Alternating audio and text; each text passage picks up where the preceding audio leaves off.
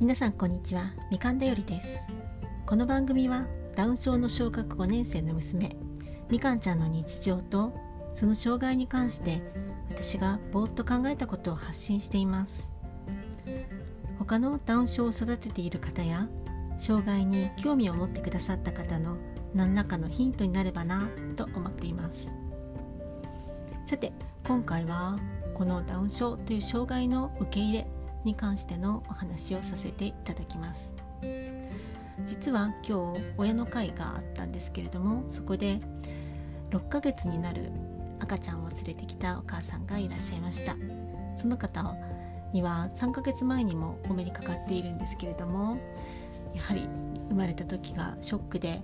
そしてその子の障害をなかなか受け入れることができない、えー、闇だっていうようなことをおっしゃっていました。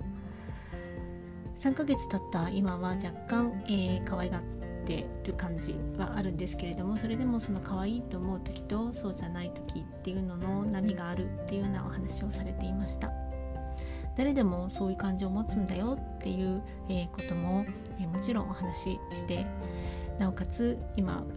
親バカモードでうちの子可愛いでしょっていう、え、お話もさせていただきました。今でこそ本当にねあの可愛い可愛いであの親バカ丸出しになっていますけれどもやはり最初障害を受け入れるっていうのは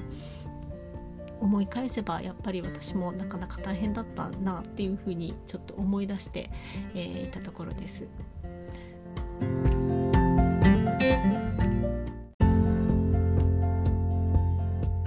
実は昨日の放送で、えー、私の実の母が、まあ、障害を受け入れる受け入れてないわけじゃないんですけれども周りの、えー、親戚とか友達とかに全くその話をしていない、えー、っていうところが、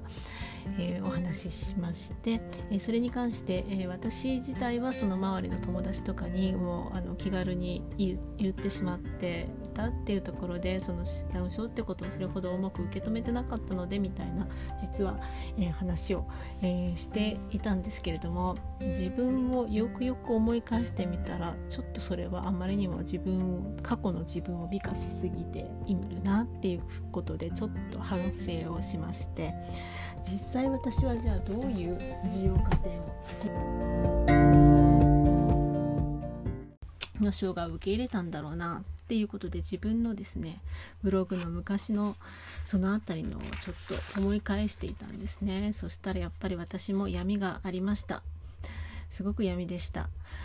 ということでちょっとねその辺りの、ことをねもうお話をさせていただきたいなと思ったんです。もともと、え、うちの場合は妊娠期間中に、えー、障害が分かりました。それはなぜかって言いますと、えー、羊水型になったんですね。羊水型の子供っていうのは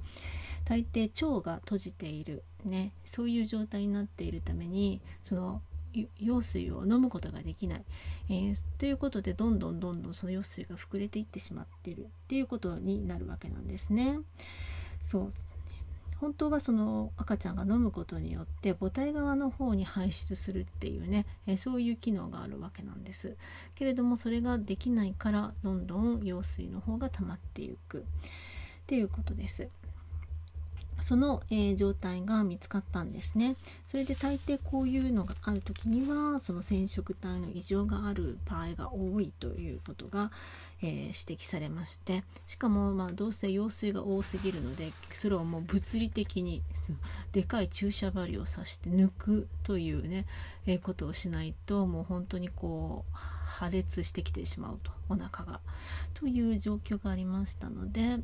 えー、実際にその羊水を抜くことになりましたそうすると羊水を抜くんですからちょうどそこで、えー、染色体の検査をすればそういった染色体の異常がわかるということもありましたので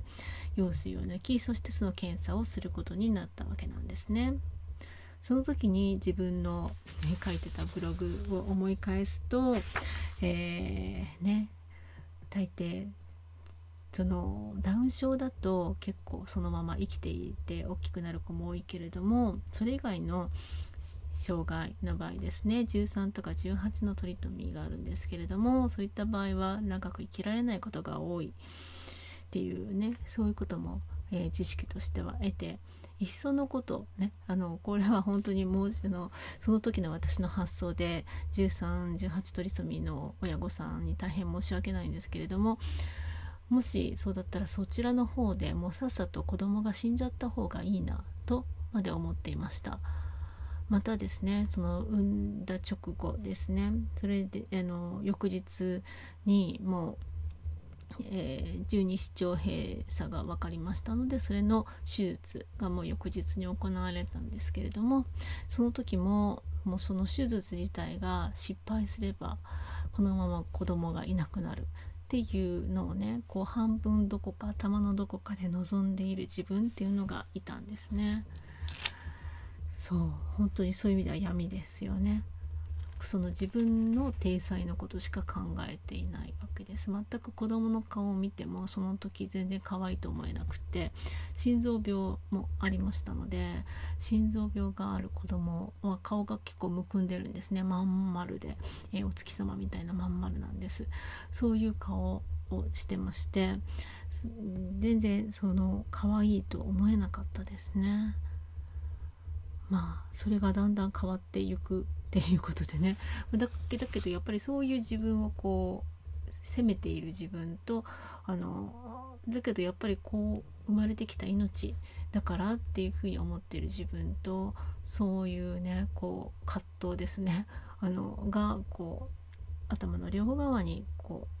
うやってきてっていう時期がかなりありました。あの心臓病の手術とかもその後にするんですけれどもそちらあたりで本当にやはりまた同じようにもうだんだん心臓手術する頃には可愛いと思えるようになってきたんですけれどもだからといってやっぱりあこのまま死んじゃった方がいっそのこと楽なんじゃないかっていうねその子供が楽でありなおかつその親の私たちも楽だっていうような発想をしてしまっていました。にどうしてやっぱりそういうことを考えたのかなと今になって思うとただそういう障害のある子っていうのは不幸な存在だと思い込んでいたっていうことですよね。